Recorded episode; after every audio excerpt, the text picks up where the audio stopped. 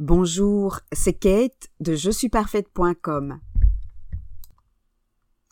Comment prendre du temps pour soi et arrêter de manger pour combler le vide? Et pourquoi? Prendre du temps pour soi ne doit pas vous faire sentir coupable. Est-ce que vous avez tendance à manger dans les moments de vide? Ces moments où d'habitude vous êtes occupé à autre chose? Par exemple à prendre soin de votre famille ou à travailler ces dimanches qui s'étirent à l'infini de l'ennui infini qui n'en finit pas, vous connaissez? Vous ne savez pas quoi faire de vous. Vous n'avez pas l'habitude de vous donner du temps, de vous octroyer de l'espace, rien que pour vous. Dans ce podcast, je vous explique pourquoi vous mangez, pour compenser les moments de vide, et que faire pour commencer à vous libérer un espace plus vaste. Vos compulsions alimentaires vous parlent. Elles vous préviennent que quelque chose dysfonctionne dans votre vie. Au niveau alimentaire, elles dénoncent les restrictions physiques et psychologiques, rigides et inadaptées, que vous vous infligez. Si vous voulez en savoir plus sur les restrictions alimentaires, tout est expliqué dans l'e-book gratuit dont je vous mets le lien sous la vidéo.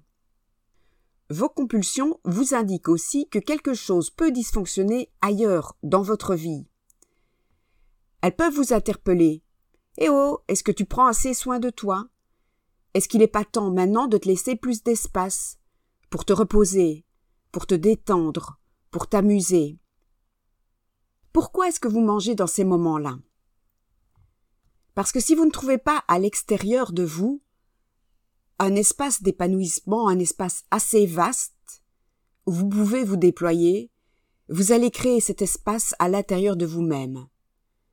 Vous allez manger pour remplir votre estomac et distendre celui-ci, le dilater, dilater cet espace intérieur. Vous allez manger pour ressentir du plaisir, qui fait se sentir plus vaste que de l'ennui, qui fait se sentir restreint. Parce que se reposer est tout aussi important que travailler. S'amuser, c'est aussi important que de produire de l'argent. Prendre soin de soi est aussi important que prendre soin des autres. C'est légitime. C'est normal. Alors que faire? Face à ce sentiment de vide que vous ressentez parfois, posez-vous la question. Est-ce que je me consacre assez d'espace? Est-ce que je pourrais m'en libérer davantage? Comment est-ce que je pourrais prendre soin de moi de la meilleure façon possible maintenant? Qu'est-ce que j'aimerais vraiment faire maintenant qui me ferait vraiment plaisir? Qui me ferait du bien? Les riches ont cette expression hypocrite Oui, euh, le vrai luxe, c'est le temps. J'adore ce cynisme. Eh bien, parfait. Offrez-vous ce luxe. Oui, mais. Vous allez me dire.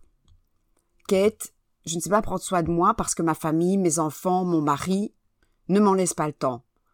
Oh là ne me dégainez pas d'excuses, d'excuses à la noix pour éviter de prendre la responsabilité de votre vie.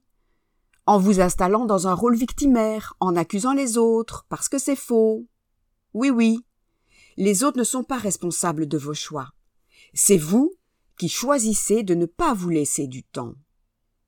Accuser les autres, c'est plus facile que d'investir dans sa propre évolution. Mais je vous comprends. Je vous comprends parce que reprendre le contrôle de sa vie, demande de passer par une phase un peu inconfortable. Et vous n'avez peut-être pas envie de passer par de l'inconfort.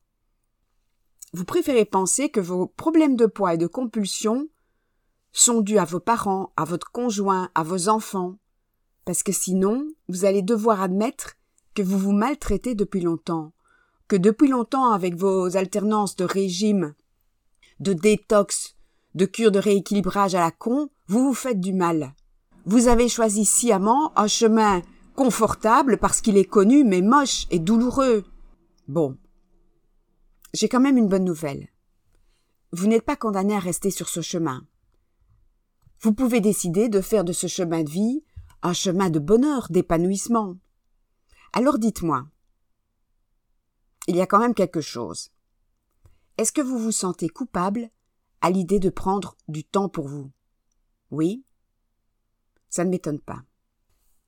Vous savez, dans un passé pas si lointain qui a encore des relents nauséabonds aujourd'hui, les femmes étaient conditionnées dès leur plus jeune âge à prendre soin des autres, alors qu'on encourageait les petits garçons à favoriser leur réussite personnelle.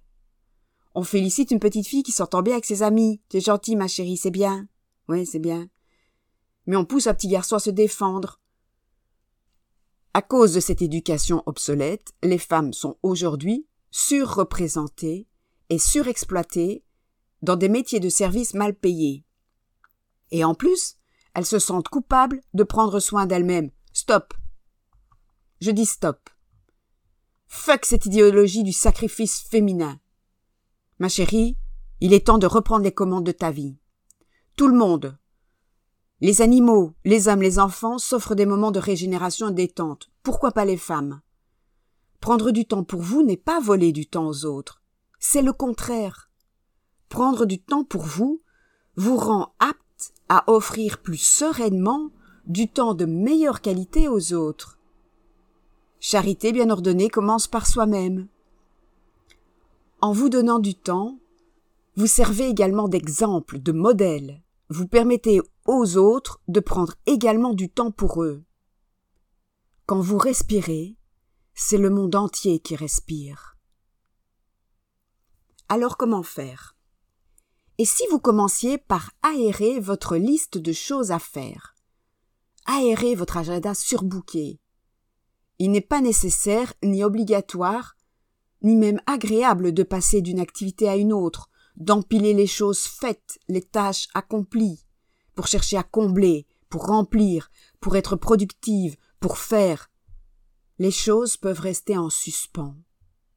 Et si aujourd'hui on faisait la chauve-souris, et si aujourd'hui vous vous permettiez de rester en suspens?